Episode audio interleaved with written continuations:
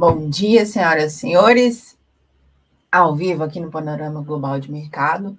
Hoje, o CEO está trabalhando aqui também com vocês, como vocês podem ver no colo, né? Porque, né, Aquiles? Vamos trabalhar, meu filho? Tem que comprar ração, tem que comprar coberta quentinha. É isso. Ele manda em mim, galera. Vamos lá. Beijo para vocês que estão aqui comigo.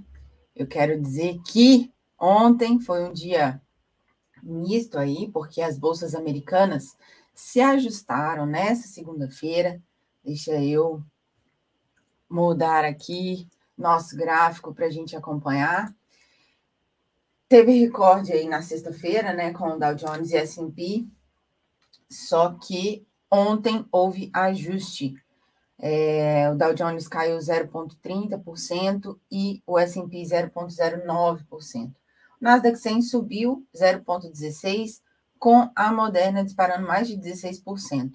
O mercado está monitorando aí é, a discussão sobre redução de estímulos, principalmente depois do Eric Rosengren, do Fed de Boston, citar o início do tapering em setembro. Tapering já expliquei para vocês aqui, a gente estava falando dele desde a semana, da semana passada, e com o resultado do payroll de sexta-feira, ele se confirma e já dá início, que é justamente essa redução gradativa das medidas extraordinárias da política monetária expansiva que foi adotada amplamente pelos bancos centrais durante essa crise do coronavírus.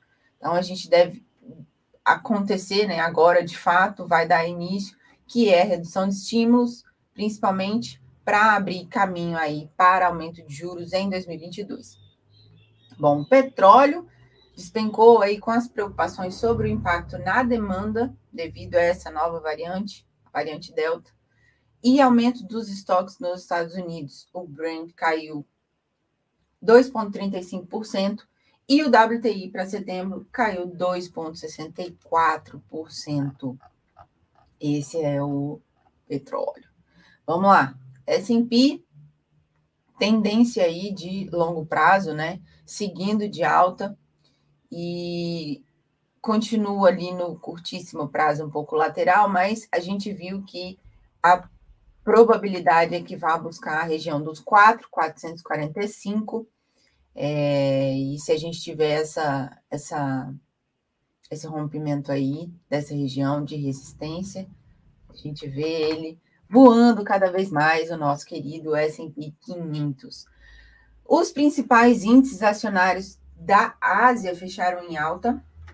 Índice Nikkei no Japão, alta de 0,24%, e o Xangai Composite, mais 1,01%. Na Europa, agora, nesse momento, o índice de referência alemão, DAX, em alta de 0,21%, e o francês, CAC 40, 0,3% para cima. Quero mandar um beijo de bom dia para a galera do chat. Gisele, Paulo, olha só, temos uma visita ilustre aqui na live de hoje, minha galera. Já já ele começa a falar o quê? De pudim, receita de pudim, que é justamente a especialidade do Paulo Bacará. Beijo, Luizinho do Game. Bom dia para você também. Bom, galera, vamos falar agora de Brasilzão, Ibov, Bovespa. Nessa segunda, fechou em alta aí de 0,17%, ali nos 123,019, depois de oscilar entre os 122 e 250 e os 123,590. Foi uma sessão, mais uma, né? Bem volátil, em meio aí todo esse cenário político, risco fiscal que a gente está vivendo no nosso país. Aliás, desde que a gente nasceu. É, bom, curva de juros flertou aí com uma queda durante o período da tarde, mas acelerou no fim do pregão e fechou com alta aí de até 14 pontos base na ponta longa e até 6,5 pontos na curta.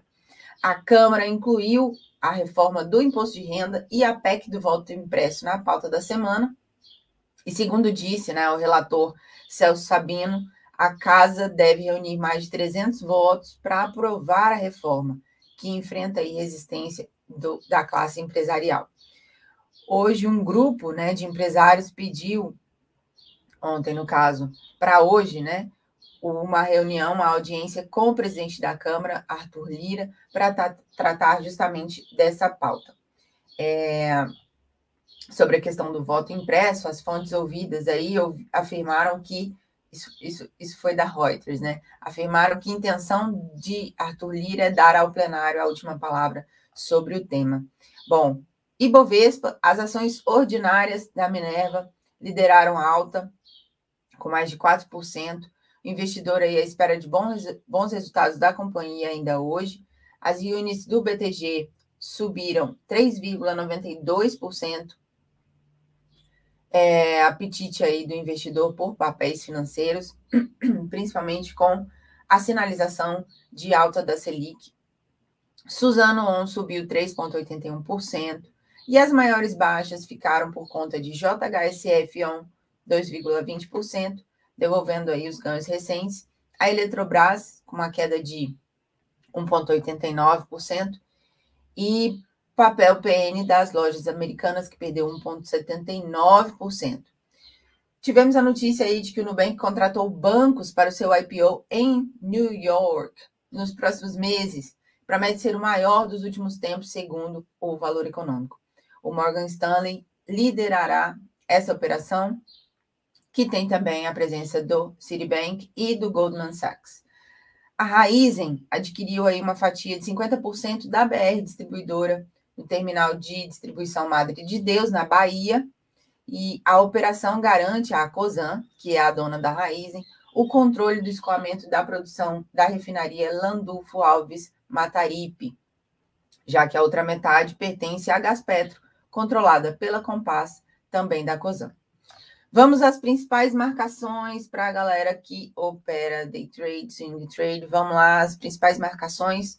É, mini índice.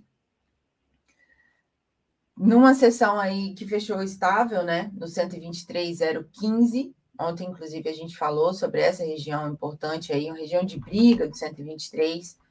Galera, só fazendo aqui um, um uma paradinha para falar da minha alergia, que tá horrível. Vocês estão ouvindo, né? Minha voz tá péssima, mas eu espero que eu consiga fazer essa nossa sessão do Panorama Global de Mercado sem interrupções, como foi no dia de, de ontem.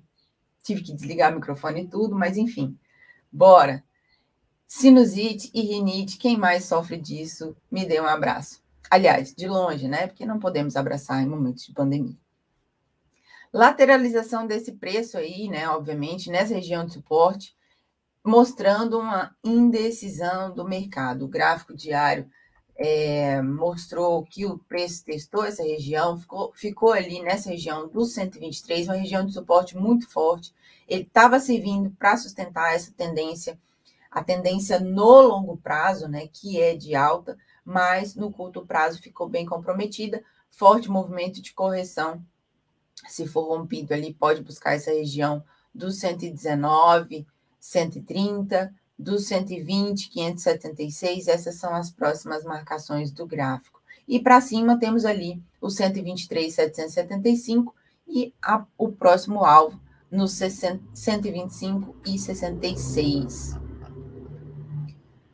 Vamos lá, falar de dólar, vou falar nisso, Luizinho do Game, Pablo, beijo para vocês. Paulo pode ser o ponto da banana, né? É isso aí. Ponto da banana é uma das brigas, né, que existe ali no Twitter. E obviamente a gente sabe que ela precisa estar com muitas pontinhas, pontinhos pretos, muitos pontinhos pretos para ser consumida. Antes disso, ela está verde, não serve para nada, não é? Só para enfeitar a fruteira. É isso aí. Galera, é, vamos falar um pouquinho de Dow Index, que é o índice dólar, mostrando aí a relação do dólar contra uma cesta de moedas de países desenvolvidos. E, obviamente, não entra real aqui. Preço segurou ali, fechou em alta, né? De, ali na região dos 92, 775 para cima. É, segurou nessa região ali e está segurando, mostrando aí essa, esse movimento de alta é, para buscar ali a região dos 93, 523. Continua, dá continuidade sim ao movimento de alta. Mini dólar, é uma sessão que fechou ali em 5,250, deixando uma indefinição né, no movimento. É, falamos ontem que o preço poderia é, testar essa região de 5,300, eu até coloquei ali no Instagram. De verdade, a gente falou ontem aqui, e de fato o preço foi lá, testou essa região, buscou essa região dos 5,300, e não é bruxaria, é análise técnica, senhoras e senhores.